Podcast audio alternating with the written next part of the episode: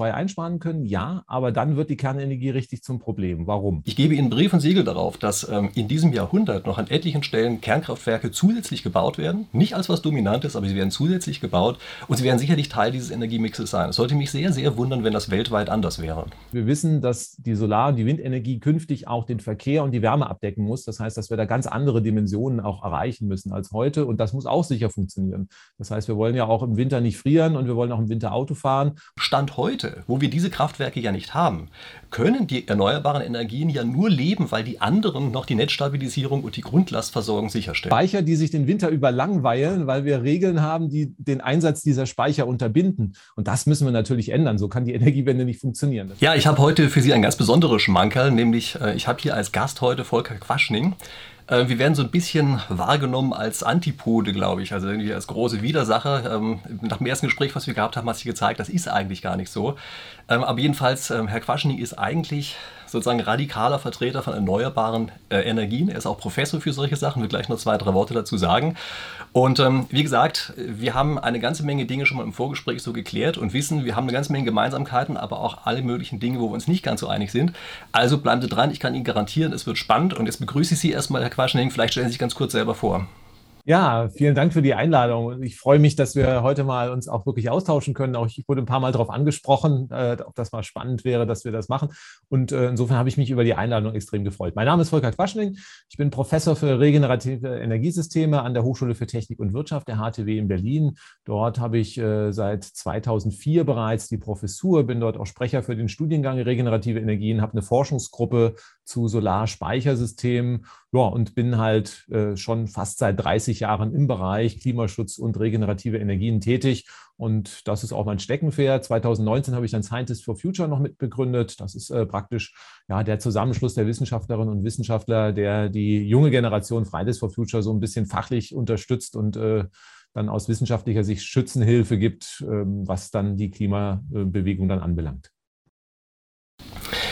Ja, ich habe ja schon gesagt, wir haben uns einmal kurz vorher unterhalten. Es gab wirklich erstaunlich viele Gemeinsamkeiten. Ich glaube, der Hauptunterschied zwischen uns ist so ein bisschen der Weg, der ähm, zum Ziel führt und vielleicht auch die Details, die drin sind am Ende in, dem, in, in der entsprechenden Zielvorstellung. Ja? Äh, vielleicht ein Wort.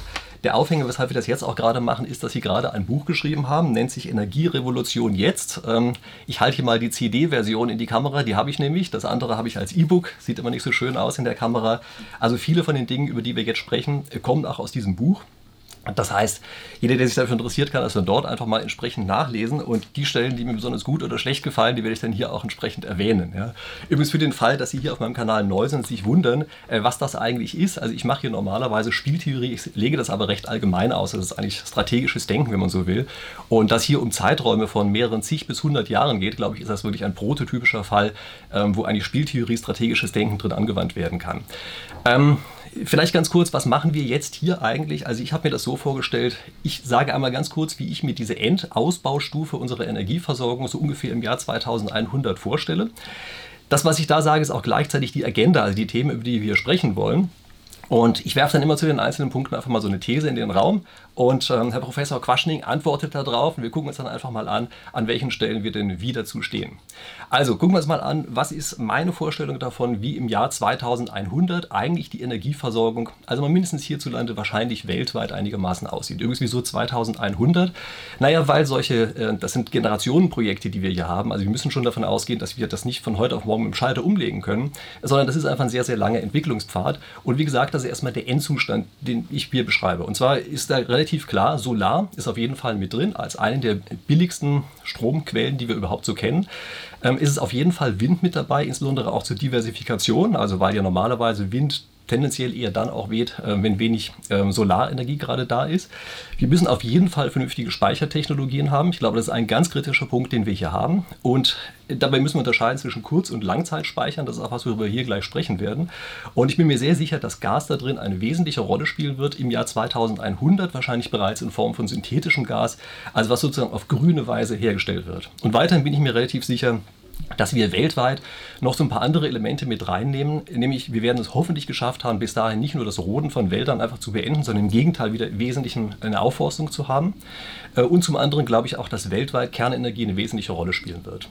Okay, also das sind wie gesagt die Themen und ich würde vorstellen, wir steigen jetzt mal ein, äh, vielleicht mit dem Thema, was ich als letztes angesprochen habe, nämlich mit der Kernenergie. Also ich stehe auf dem Standpunkt, dieses vorzeitige Abschalten unserer Kernkraftwerke in Deutschland halte ich für einen also gigantischen Fehler historischen Ausmaßes. Und vielleicht nehmen Sie dazu Stellung vielleicht zu zwei Punkten dann auch. Erstmal die Zeitachse 2100, da würde ich vielleicht erst nach der Kernenergie noch was dazu zu sagen. Das halte ich für sehr, sehr kritisch. Da müssen wir nämlich nochmal einfach auch die Folgen der Klimakrise äh, uns anschauen. Das heißt, der Weltklimarat, der hat ganz klare äh, ja, Werte herausgegeben, was wir an Kohlendioxid noch ausstoßen dürfen, damit wir halt hier nicht kritische Werte überreichen. Wird die Welt erst 2100 klimaneutral, müssen wir mit einer globalen Erwärmung von drei, vielleicht vier Grad irgendwie rechnen.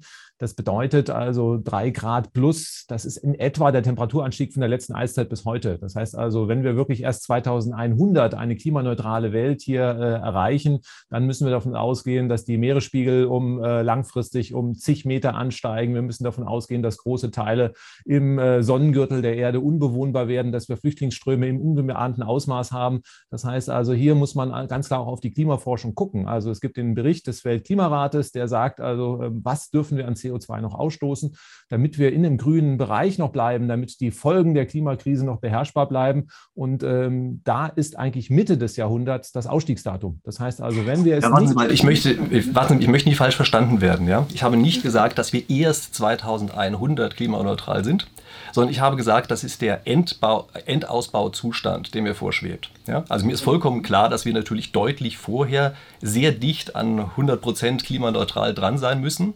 Ähm, ich würde auch als Zielmarke jetzt mal für Deutschland eher so, sagen wir mal, 2050 oder irgend so etwas sehen, äh, dass wir es dort dann tatsächlich geschafft haben, praktisch zu 100% ähm, klimaneutral zu sein.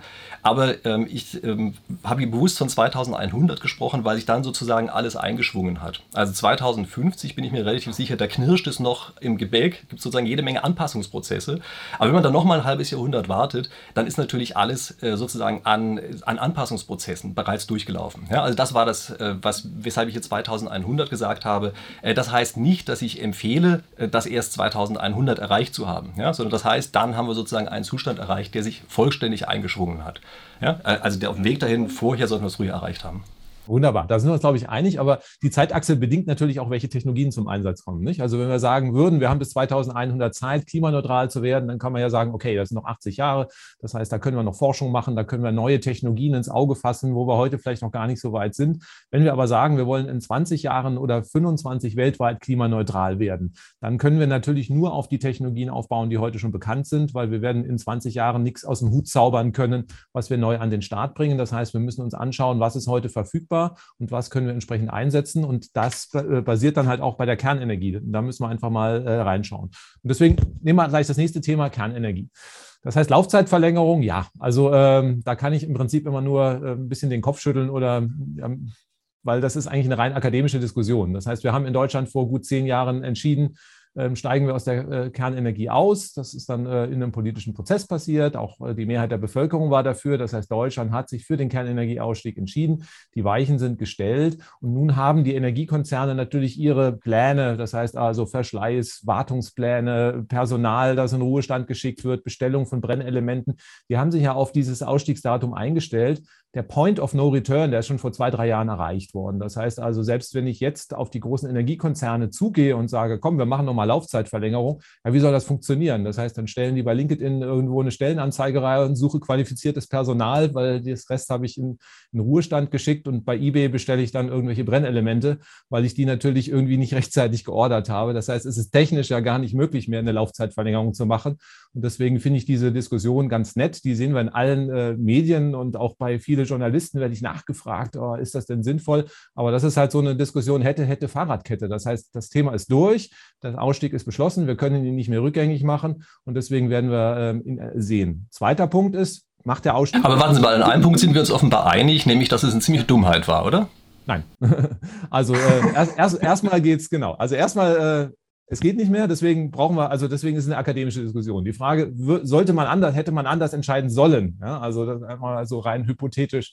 Man muss mal einfach sagen, die Kernenergie deckt äh, etwa drei Prozent, also letztes Jahr drei Prozent, dieses Jahr haben wir ja schon was abgeschaltet, da sind wir vielleicht bei anderthalb Prozent, werden wir Ende des Jahres rauskommen, vom gesamten Endenergieaufkommen. Man darf nicht nur auf den Strom gucken, wir müssen ja beim Klimaschutz auch auf die Wärme und den Verkehr gucken. Das heißt, die Kernenergie deckt drei Prozent. Wir haben 70 Prozent Importe mit fossilen Energieträgern. So. Das heißt also, die Frage, hilft uns dieses 3 Prozent Kernenergieanteil beim Klimaschutz weiter? Sage ich mal, ja, kann man machen irgendwie, da kann man, wenn man die Risiken komplett ausblendet, es hilft aber nicht wirklich äh, signifikant weiter, wenn ich drei Prozent Anteil habe, 70 Prozent ersetzen muss. Also das heißt, der, das große Rad muss man anders drehen. Das heißt, wenn die Kernenergie wirklich signifikant zum Klimaschutz beitragen soll, dann reden wir über den Neubau von 50 oder 100 neuen Kernkraftwerken. Darüber muss man dann diskutieren, ob wir das in Deutschland wollen und nicht, ob diese paar ollen Meiler noch ein Einsatz. Naja, langsam, langsam. Äh, das ist so eine Zahl, mit der Sie gerne um sich werfen. Aber das sind ja eigentlich Reaktorblöcke, wenn man es mal genau genau betrachtet. Ja? Und auch nur dann, wenn wir das, was wir im Augenblick ja mit Gaskraftwerken planen, damit bauen würden. Das heißt, wir sprechen ja eigentlich mehr so in der Größenordnung von, sagen wir mal, neun Kernkraftwerken, die wir dann brauchten, wenn wir wirklich sozusagen statt der Backup-Lösung, über die gleich noch sprechen werden, äh, wenn wir die damit äh, abdecken wollten. Aber äh, ich meine, was sicher durch Ihr Buch mal durchzieht, das ist ja dieses, oh je, jetzt ist es ganz fürchterlich dringend ja, und jetzt muss es sofort sein, in diesem einen Augenblick. Und dann finde ich es einfach total grotesk, dass man dann sagt, also an allen möglichen anderen Stellen wird an Nachkommastellen rumgefummelt. Und dann sagt man hier auf einmal, ach naja, 6% vom Strom, das ist ja nicht so viel, das können wir einfach vernachlässigen. Also das finde ich, das passt nicht zusammen. Ja, wir müssen vielleicht bei der Kernenergie auch noch fragen. Also erstmal passt, klar, also 3% kann man darüber diskutieren, wenn uns die 3% auch wirklich weiterhelfen würden. Ähm, wir müssen jetzt auch schauen, das heißt, da haben wir für zwei, drei Jahre, würden wir kleine Mengen an CO2 einsparen können, ja, aber dann wird die Kernenergie richtig zum Problem. Warum? Ähm, wir werden natürlich, damit wir klimaneutral werden müssen, ich glaube, es ist allen klar, dass wir in Deutschland nicht Dutzende neue Kernkraftwerke durchsetzen können. Das wird einfach äh, die nächsten Jahre nicht funktionieren. Das heißt, äh, das will ja nur die AfD. Keine Partei und auch keine, keine Menschen würden hier groß den Neubau akzeptieren. Das heißt, man könnte die alten Anlagen länger laufen lassen, bringt relativ wenig und dann kommen wir in zwei, drei Jahren in den kritischen Bereich rein. Wenn wir uns anschauen, die Bundesregierung möchte, und das finde ich sehr gut, den Ausbau der Solar- und Windenergie signifikant nach oben treiben. Das heißt, wir werden wahrscheinlich in drei, vier Jahren an einem Punkt sein, wo wir dann im Frühjahr vormittags ab 8, 9 Uhr 100 Prozent Solarstrom haben, mittags ab 16 Uhr dann halt nicht mehr. Das heißt, da müssen wir uns überlegen, wie kommen wir über die Nacht. Da können wir später gerne nochmal drüber diskutieren.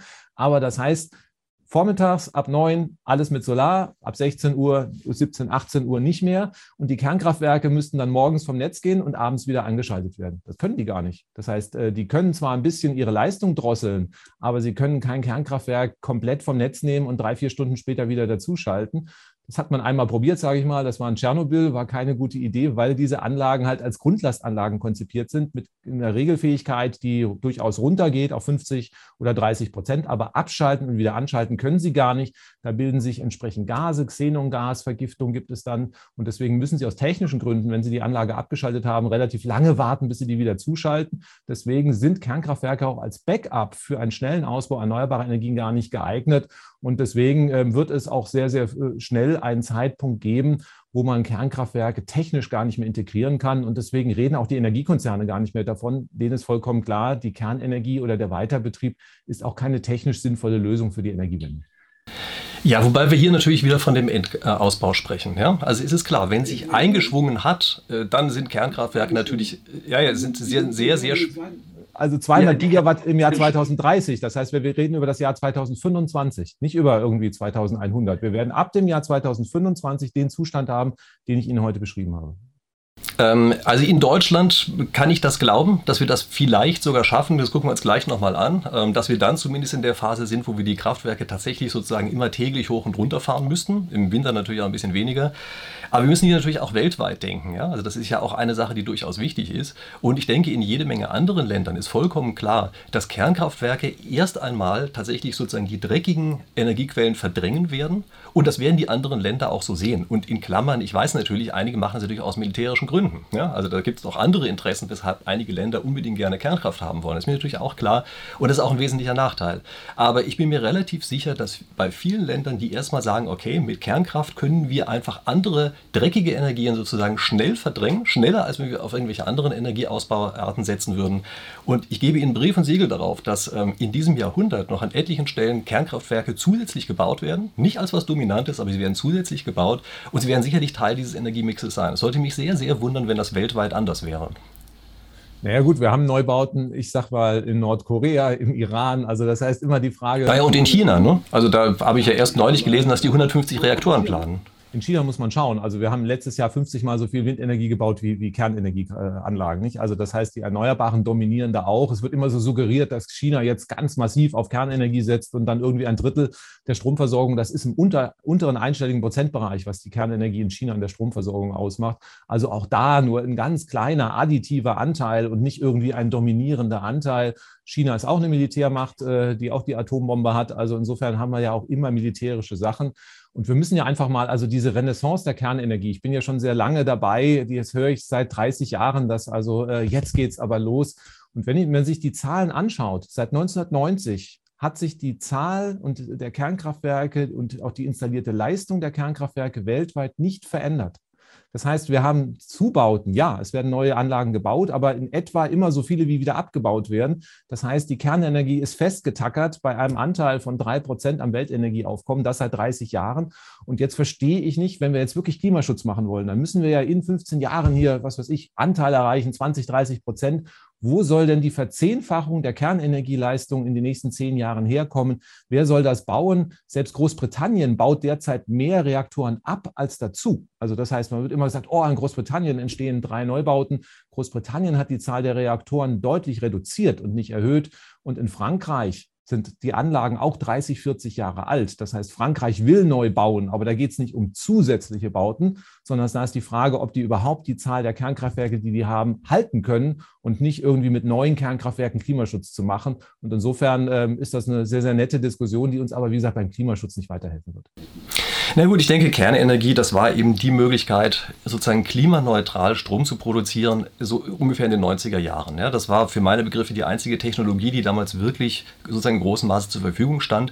Deshalb war die damals einigermaßen populär. Es ist natürlich klar, sie hat bestimmte Eigenschaften, so dass sie nicht sozusagen den wesentlichen Teil der Energieversorgung decken kann. Ja? Okay, wie auch immer. Ähm, übrigens die Sache mit den, äh, Sie hören etwas seit 30 Jahren. Klar, ich höre schon seit, ich weiß nicht, seit 50 Jahren, die Welt geht in 10 Jahren unter. Also das sind natürlich immer solche Sachen, da muss man ein bisschen aufpassen ja, mit diesen Vorhersagen. Äh, die verändern sich sehr stark.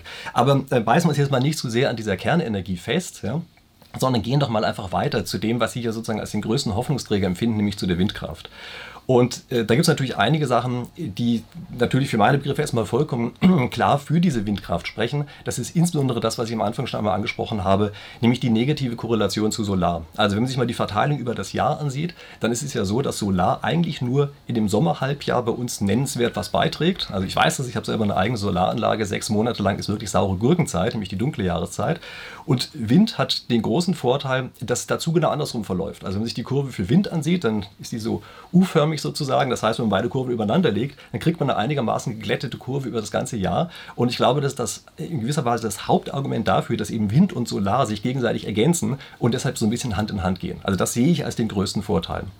Natürlich muss man zugleich sehen, dass alle erneuerbaren Energien dieser Art, also beide Wind und Solar, eigentlich Trittbrettfahrer konventioneller Kraftwerke sind im Augenblick. Also um das mal klar zu sagen, die lassen, überlassen eigentlich die Drecksarbeit der Verfügbarkeit und der Netzstabilisierung den traditionellen Kraftwerken und immer dann, wenn sie gerade zufällig mal leisten können, dann schieben sie sich sozusagen davor und sagen, und jetzt sind wir übrigens ganz billig. Ja, also heute äh, ist unsere Energie ganz schrecklich billig ähm, und das verzerrt natürlich völlig die Preise. Also es sieht dann immer so aus, als wären die Erneuerbaren super billig, sind ja sportbillig in dem Augenblick, wo sie mal liefern können. Aber wir müssen das andere immer komplett vorhalten. Und ähm, also vielleicht nehmen Sie dazu einfach mal Stellung. Ja, also ganz klar. Wir werden äh, in Deutschland im Wesentlichen auf äh, Solar- und Windenergie äh, setzen. Das haben Sie wunderbar erklärt. In anderen Ländern wird es anders sein. Also wenn wir jetzt in den Sonnengürtel der Erde gehen, Afrika oder sowas, da werden wir im Wesentlichen auf Solarenergie setzen. Die haben über das Jahr ein gleichmäßiges Angebot. Die müssen praktisch dann nur den Sommer, den Nacht-Tag-Ausgleich hinbekommen, eine kleine Batterie dazu, tagsüber voll machen, nachts wieder abpuffern, dann ist das gut. Deutschland ist es eine größere Herausforderung, richtig, weil wir haben den Winter und äh, die Windenergie ist halt auch nicht relativ gleichmäßig. Auch das ist richtig. Wir haben äh, Tage, wo die Windenergie alles abdeckt. Es wird aber auch dann wieder Tage oder auch mal eine Woche geben, wo wir von der Solar- und Windenergie nicht nicht ausreichend haben. Und dafür brauchen wir langfristig erstmal Speicher. Nun decken erneuerbare Energien erstmal 20 Prozent ab. Wir sind gerade 20 Prozent am Gesamtenergieaufkommen. Dass wir jetzt noch andere Technologien brauchen, ergibt sich ja logischerweise. Ne? Also wenn wir 20 Prozent Erneuerbare haben, haben wir 80 Prozent anderes im System. Solange wir halt andere. Wenn ich mal nachfragen darf, das ist jetzt aber auch ähm, am elektrischen Strom, oder? Nee, das ist Gesamtenergieaufkommen. Beim Strom sind wir derzeit bei 42, 43 Prozent gewesen im letzten Jahr. Hm. Beim Strom sind wir höher, aber wir haben ja noch die Wärme und den Verkehr. Das heißt, Klimaneutralität heißt ja, dass alles mit erneuerbaren Energien funktionieren muss. Und äh, wenn wir uns wirklich den gesamten Energieaufkommen, also das gesamte Energieaufkommen anschauen, dann liegen die Erneuerbaren derzeit erstmal bei nur 20 Prozent. Autos fahren mit Benzin und Diesel, wir heizen mit, mit Gas. Ja okay, also Sie zählen da schon alles zusammen. Äh, das übrigens vielleicht als kleine Anmerkung äh, zu Ihrem Buch. Ja? Ähm, also ich fand ja diese Kapitel gerade, die eher so technisch sind, ziemlich äh, spannend, aber solche Sachen fand ich so ein bisschen unübersichtlich. Ja? Also dann, ich weiß nicht, vielleicht bin ich da zu sehr auch so selber sozusagen so ein bisschen nerdig veranlagt oder so. Ja? Ich brauche da manchmal einfach so eine Tabelle, wo steht, also das ist sozusagen alles insgesamt Energie, das ist ähm, Strom alleine, ja, das sind die Quellen und so. Ähm, da war bei vielen Sachen, hatte ich das Gefühl, oh Mist, das muss ich jetzt an tausend Stellen zusammensuchen. Jetzt hatte ich nur relativ kurze Zeit, sonst mache ich mir normalerweise so eine schöne Tabelle aus den Informationen. Die habe ich jetzt nicht. Ja? Vielleicht können Sie die für die nächste Auflage dann reinnehmen. Ja gut, wir, wir denken halt immer im Gesamtenergieaufkommen. Es hilft ja nichts, wenn der Strom klimaneutral ist, der macht ja nicht mal ein Drittel des Energieaufkommens auf und die anderen, und wir fahren dann mit Benzin- und Dieselautos und äh, heizen weiter mit Öl und Gas. Also dann ist der Klimaneutralität und der Energiewende nicht sonderlich geholfen. Deswegen sind in unseren Szenarien immer das Gesamtenergieaufkommen da. Andere stürzen sich immer auf den Strom und sagen, oh, Strom und die Kernenergie ist ja auch nur Strom und äh, Solar und Wind. Das heißt, wir wissen, dass die Solar- und die Windenergie künftig auch den Verkehr und die Wärme abdecken muss. Das heißt, dass wir da ganz andere Dimensionen auch erreichen müssen als heute. Und das muss auch sicher funktionieren. Das heißt, wir wollen ja auch im Winter nicht frieren und wir wollen auch im Winter Auto fahren. Und genau darüber müssen wir uns natürlich heute auch Gedanken machen. Das heißt, das Problem, was Sie skizziert haben, ist eigentlich noch größer als eigentlich nur beim Strom. Der Strom ist. Ja, klar, fair enough. Wir müssen halt immer nur über dieselbe Größe sprechen. Ne? Genau. Mhm. So, aber wir haben einfach, äh, beim Strom sind es halt auch nur 40 Prozent. Das heißt, wir haben ja immer noch andere äh, da, dazu. Und solange wir nicht bei 100 Prozent Erneuerbaren sind, ist halt immer noch ein Backup da. Also alleine das ergibt sich ja aus dieser Zahl, dass wir nicht 100 Prozent haben. Und wir denken das System aber von, von hinten. Das heißt also, sind 100 Prozent möglich und wie sehen dann die 100 Prozent aus? Und dann ist vollkommen klar, es gibt einen Speicherbedarf, der ist auch nicht unerheblich. Da gibt es ganz, ganz viele Studien dazu. Die Kollegen vom Fraunhofer Institut in Freiburg haben das mal auf Stundenbasis auch über das ganze Jahr gerechnet. Dann kann man auch sehr schön den, den äh, Speicherbedarf bestimmen. Und wir wissen eigentlich, dass, was wir heute machen müssen, damit wir auch wirklich ohne die fossilen Kraftwerke, dass wir diese auch sehr, sehr schnell ablösen können. Und ähm, meine Hoffnung ist, dass wir, wie gesagt, in 15 Jahren es schaffen, auf Richtung 100 Prozent zu kommen und auch die fossilen Technologien ersetzen. Was müssen wir dann machen?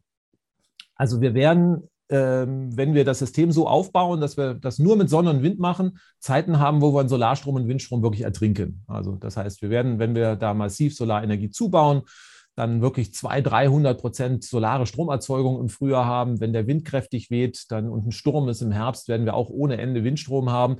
Das heißt, wir können Deutschland versorgen, die Nachbarländer noch mit und wir werden trotzdem noch viel zu viel Strom haben. Das heißt, da müssen wir uns überlegen, was mache ich erstmal mit dem Überschuss? So, bei dem Überschuss gibt es erstmal zwei Möglichkeiten. Äh, und da muss man jetzt weg von dem heutigen System. Heute hat man einfach ein Kraftwerk, was ich auf Knopfdruck anschalte. So, da rufe ich jetzt an, schmeiß mal Kohle in den Meiler und dann fährt die Anlage hoch. Künftig werden wir ein viel intelligenteres System haben.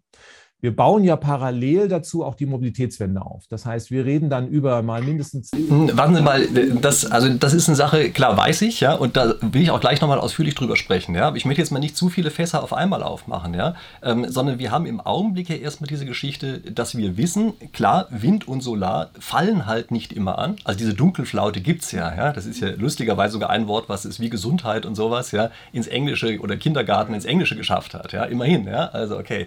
Äh, das haben wir schon mal exportiert. Ja? Also diese Dunkelflauten gibt es ja nun. Das ist ein ganz reales Problem. Ja? Ähm, aber vergessen wir die erstmal ganz kurz, ähm, sondern wir gucken uns erstmal an, äh, wie ist das denn eigentlich überhaupt? können die denn völlig ohne andere Kraftwerke leben? Und ich glaube, da ist doch die Antwort, die Sie auch gerade implizit gegeben haben. Diese Backup-Lösungen, von denen wir gleich noch ausführlich sprechen. Ja? Also nicht, dass Sie glauben, ich wirke Sie da jetzt ab. Ja? Aber die sind ja, wenn Sie so wollen, in irgendeiner Form eine konventionelle Kraftwerkstechnologie. Also da ist einfach ein Generator, der macht so etwas. Und das heißt, Stand heute, wo wir diese Kraftwerke ja nicht haben, können die erneuerbaren Energien ja nur leben, weil die anderen noch die Netzstabilisierung und die Grundlastversorgung sicherstellen. Das ist doch so, oder? Ja, wir brauchen Speicher, also Kraftwerke nicht zwangsweise. Aber wenn ich natürlich weiß, dass ich eine Woche lang keinen Strom aus Sonne und Wind habe, brauche ich natürlich irgendwas, was das überbrückt, vollkommen klar. Das machen wir momentan mit den anderen Kraftwerken. Also das heißt, das System würde momentan auch nicht ohne die Backup-Kraftwerke funktionieren. Aber ist ja auch logisch. Wir sind ja noch nicht bei 100 Prozent Erneuerbaren. Wenn wir bei 100 Prozent sind, brauchen wir halt entsprechend Backup-Lösungen. Da werden auch Gaskraftwerke vorkommen, allerdings mit erneuerbarem Gas, nicht mehr mit fossilem Gas. Das wird ein Teil der Lösung sein. Aber wir werden nicht nur Gaskraftwerke haben, die die Lücken füllen. Wir werden viele andere intelligente Lösungen haben, einen ganzen Blumenstrauß an Maßnahmen, den wir heute auf die äh, Beine bringen müssen. Deswegen ist diese Frage nicht so einfach zu beantworten. Also sozusagen, naja, okay, wir bauen halt Sonne und Wind und wir brauchen auf ewig irgendwelche Kohle- und Gaskraftwerke, die, die dann nachts anspringen. Das ist halt nicht die Energie, das Energiesystem, was wir in 15 Jahren haben werden. Das ist ein bisschen komplexer und deswegen muss man da wahrscheinlich doch ein bisschen mehr in die Tiefe gehen. Na gut, also dann springen wir da jetzt einfach hin. Ja? Dann vielleicht war dann die Reihenfolge, die ich mir gedacht hatte, nicht die schlaueste. Ja? Dann springen wir jetzt doch einfach mal kurz dazu und gucken uns an. Also wir haben jetzt ganz einfach diese Phasen, in denen wir viel zu viel an Strom, ist ja Strom, erzeugt haben. Ähm, und wir wollen es jetzt in irgendeiner Form speichern. Da ist ja der Vorschlag, den Sie machen und den ich eigentlich auch für den vernünftigsten halte, äh, wir erzeugen daraus synthetisches Gas. Und das können wir lang genug und auch in hinreichend großen Mengen speichern und rufen das dann entsprechend ab.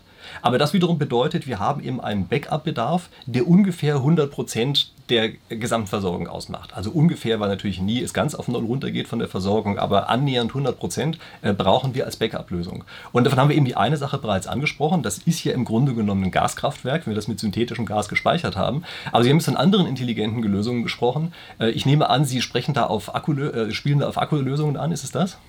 Genau, also auch bei den Gaskraftwerken bin ich ja ganz entspannt. Also es wird immer so gesagt, oh, bei Backup-Kraftwerken, also Gaskraftwerke kosten ja nicht sonderlich viel. Wenn ich jetzt Spitzen das Gaskraftwerke baue, also das sind äh, relativ geringe Beträge, selbst wenn ich also hier dann Gaskraftwerke hinstelle, die äh, die Nacht- äh, oder die Dunkelflaute abdecken sollten, äh, ist das überschaubar. Aber der Gasweg ist einfach der teuerste und ineffizienteste. Und deswegen wird man versuchen, den praktisch nur für den Schluss zu nehmen.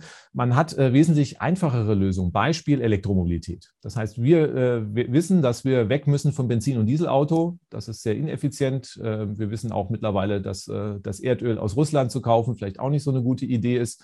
Also alleine nicht aus Klimaschutzgründen, sondern auch aus geostrategischen Gründen. Und deswegen müssen wir einfach weg vom Benzin und Diesel. Und die Lösung, die sehr effizient Klimaschutz machen kann, ist dann äh, die Elektromobilität oder natürlich besser noch ganz aus Auto verzichten, alternative Verkehrssysteme. Aber das Auto wird in Deutschland noch eine Rolle spielen. Und jetzt gehen wir mal davon aus, dass wir die Zahl der Autos deutlich reduzieren, aber vielleicht trotzdem noch 20 Millionen Elektroautos haben. Und da haben wir, das ist den meisten gar nicht klar, eine gigantische Speicherkapazität. Alleine die paar Elektroautos, die wir letztes Jahr zugelassen haben, haben eine größere Batteriespeicherkapazität als das größte deutsche Pumpspeicherkraftwerk. Und wenn wir das vertausendfachen, so von der Anzahl der Autos, oder mal mindestens verhundertfachen, dann haben wir einfach gigantische Speicher. Das heißt, wenn wir wirklich alles mit Elektroautos dann äh, haben, was ja hoffentlich in 10, 15 Jahren dann auch, äh, weil wir nicht anders die Verkehrswende hinbekommen, passieren wird, dann werden wir Speicher haben, ja, also wird die Batteriespeicherkapazität so groß sein, dass man da theoretisch damit eine komplette Nacht überdecken kann.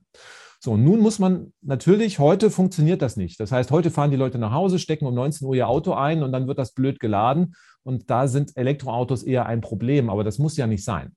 Das heißt, wir können jetzt anfangen, über gesteuertes Laden nachzudenken.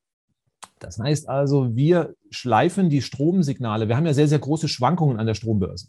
Also wie wir vorhin schon gesagt haben, tagsüber wird der Strom sehr, sehr billig, weil wir dann in Solarstrom ertrinken. Nachts wird er sehr, sehr teuer sein, weil wir dann einfach die Gaskraftwerke oder irgendwas anschmeißen müssen, was viel Geld kostet. Und deswegen müssen wir diese Preissignale an die äh, Endkunden durchreichen. Und dann habe ich das Signal, tagsüber kostet mich das Laden vom Elektroauto 5 Euro, nachts kostet es 50 Euro. Dann werden wir schon sehen, was passiert. Da werden natürlich sehr, sehr viele das Laden auf die, den Tag verschieben.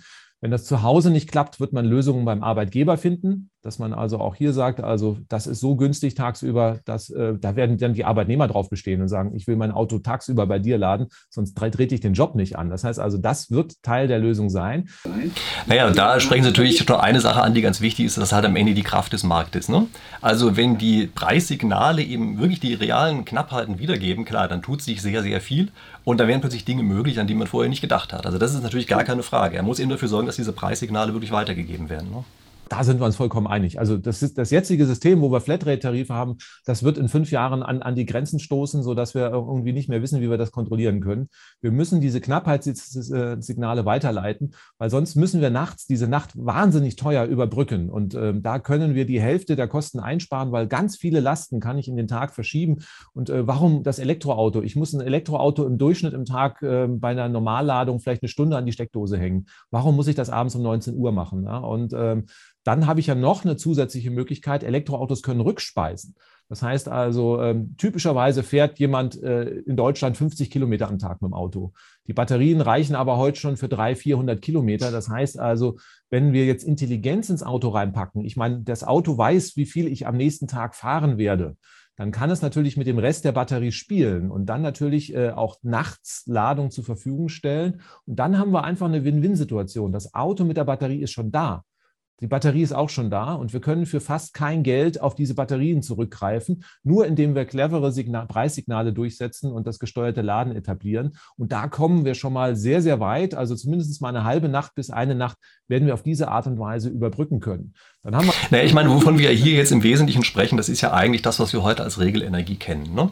Also das wird ja jetzt schon angewandt, ja, und das Schöne bei Akkus ist natürlich, die können ja praktisch sofort reagieren. Also das heißt, im Grunde genommen kann man hier primäre und sekundäre Regelenergie zu, äh, zu bereitstellen, ja, einfach indem man sagt, gebt uns das Signal und zehn Sekunden später sind wir on.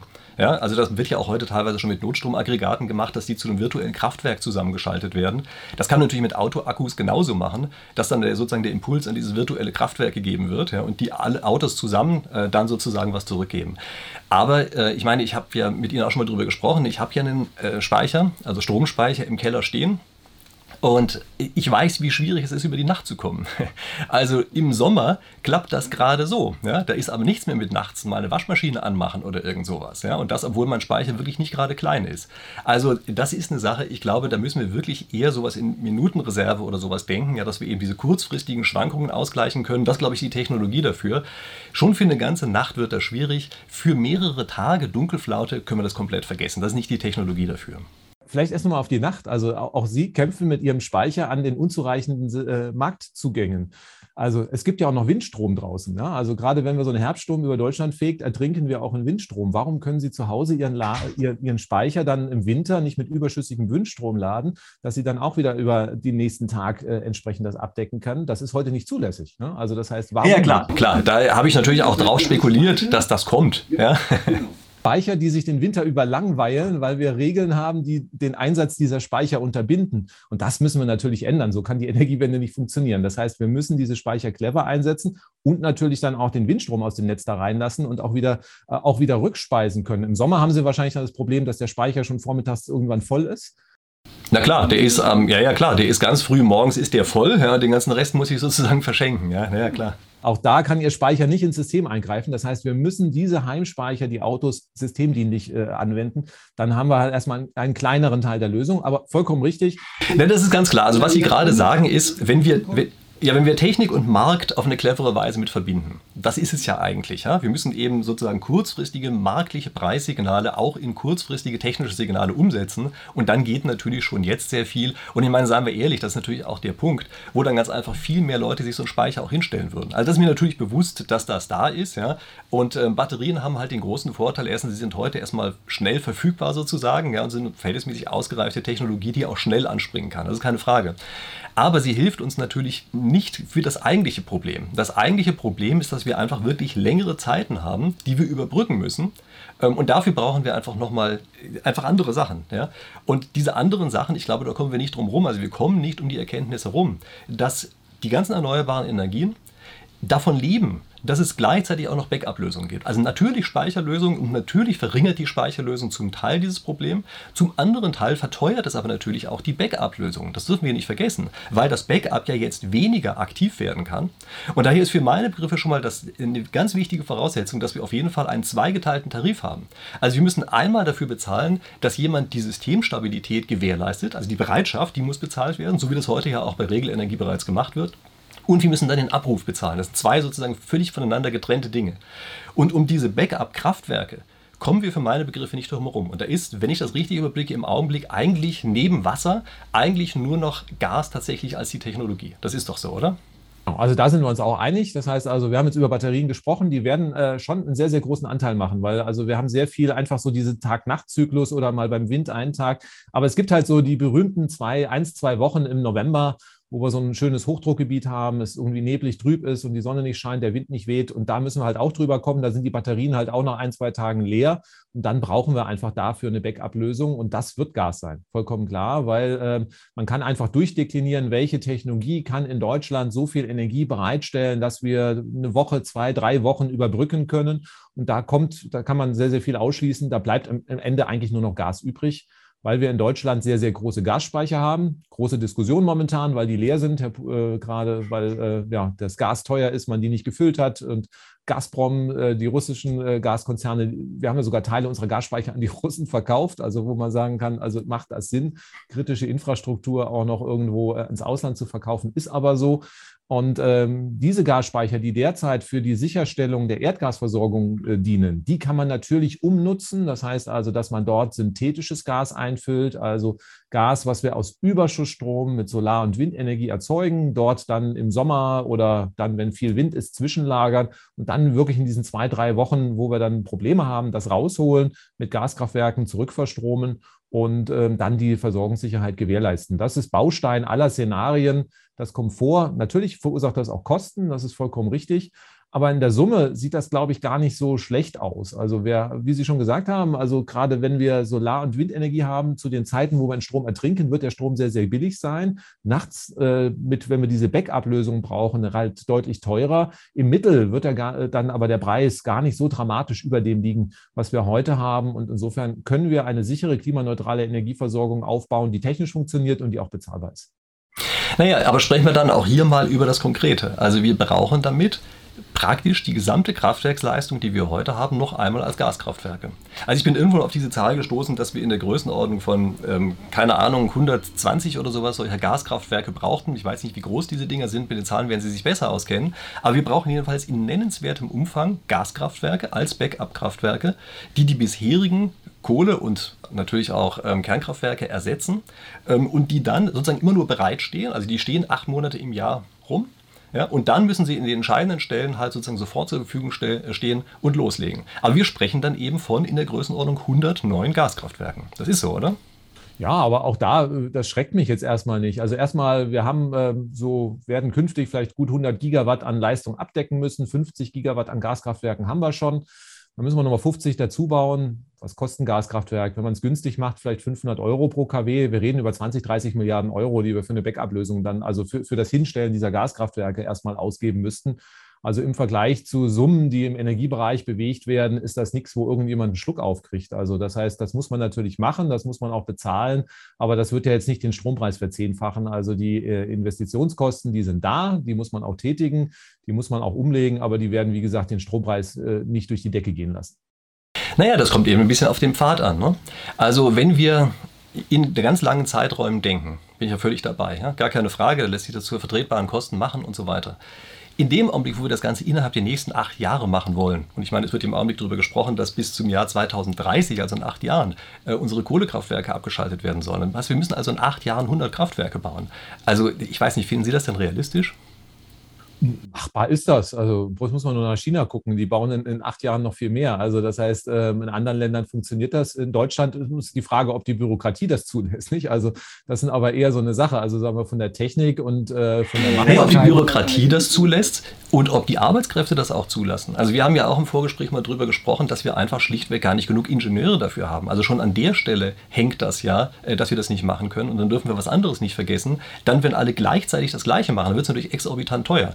Also wir können, weiß ich, einen, äh, eine Ampel durch einen Kreisverkehr ersetzen pro Ort pro Jahr. Das glaube ich, das geht und da passiert nichts besonderes Schlimmes. Stellen Sie sich mal vor, wir wollten alle Ampeln auf einmal austauschen durch Kreisverkehre. Ich habe mir so einen Vorschlag gelesen, ja, den fand ich wirklich skurril. Da hat einer gesagt, das geht ja ganz locker, in sechs Monaten könnten wir das machen. Das kommt mir so ein bisschen so vor wie diese Idee, na, in acht Jahren ballern wir alles voll äh, mit Gaskraftwerken und dass sich die Leute da vielleicht ein bisschen stör, gestört fühlen dadurch, ähm, dass wir vielleicht die Arbeitskräfte gar nicht haben, dass natürlich die Kosten durch die Decke gehen würden, das blenden wir total aus. Das ist doch der Vorschlag, der im Raum steht, oder? Naja, also die Zeitachse kommt halt aus dem Klimaschutz heraus. Mir wäre es ja auch lieber, also wie gesagt, ich rede seit 30 Jahren, also mir wäre es lieber, wir hätten 1990 damit angefangen und hätten das jetzt sukzessive verteilt. Aber äh, wir wissen, dass wir einfach die Dramatik der Klimakrise haben. Wir haben es im Ahrtal gesehen, wie gesagt, 30 Milliarden Schäden alleine durch eine Flutkatastrophe. Dass wir einfach mal auf der anderen Seite sehen, was passiert, wenn wir nicht handeln. Das heißt also die Ja, wobei wir da natürlich jetzt so ein bisschen populistisch das dem Klimawandel zurechnen. Also da müssen wir jetzt schon mal aufpassen, dass wir da auch sozusagen die Kausalität Qualitäten behalten. Aber das Fass wollte ich jetzt gar nicht aufmachen da würde ich schon noch irgendwie, also es gibt äh, die Kolleginnen und Kollegen aus der Klimaforschung, die machen sogenannte Attributionsforschung. Ich weiß nicht, also man kann heute, äh, das, äh, also wird immer so gesagt, naja, das hat mit dem Klimawandel nichts zu tun.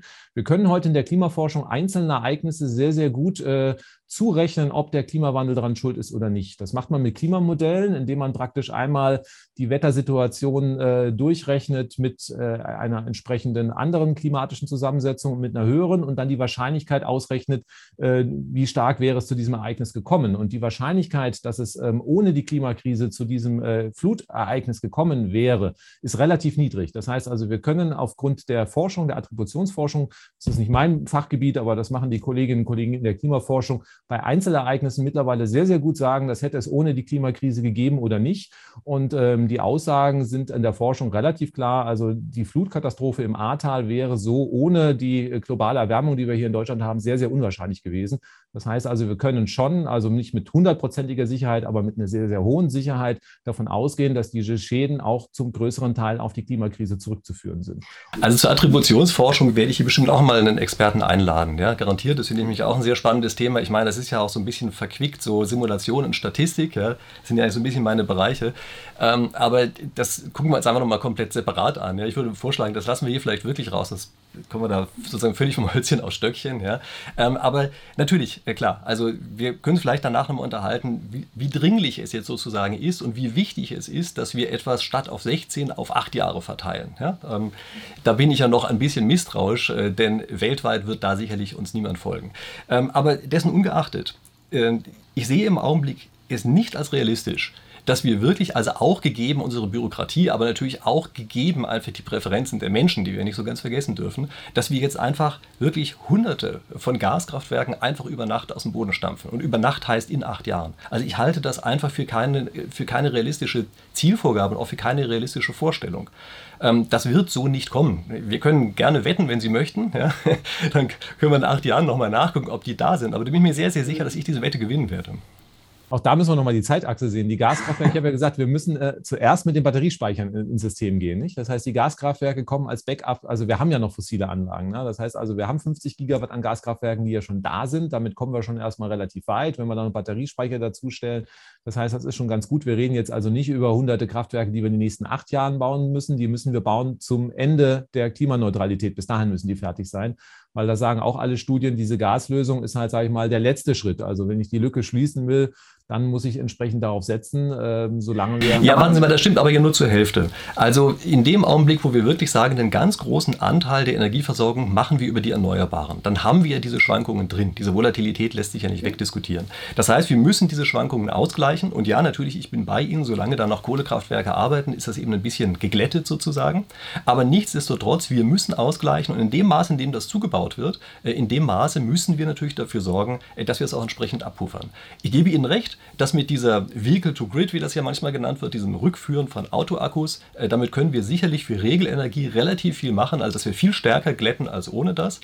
Aber es, wir kommen nicht umhin, tatsächlich andere Technologien bereit zu haben. Und irgendwann einmal wird der erneuerbare Anteil einfach so groß sein, dass unsere bisherigen Kraftwerke das nicht mehr schaffen können, weil wir die auch nicht beliebig hoch und runter fahren können. Ja, also die müssen ja sozusagen auf einem Pegel bleiben und irgendwann passt das dann eben nicht mehr richtig zusammen. Also ich glaube, um diese Kenntnis kommen wir nicht herum. Aber hey, einigen uns auf das, auf das wir uns einigen.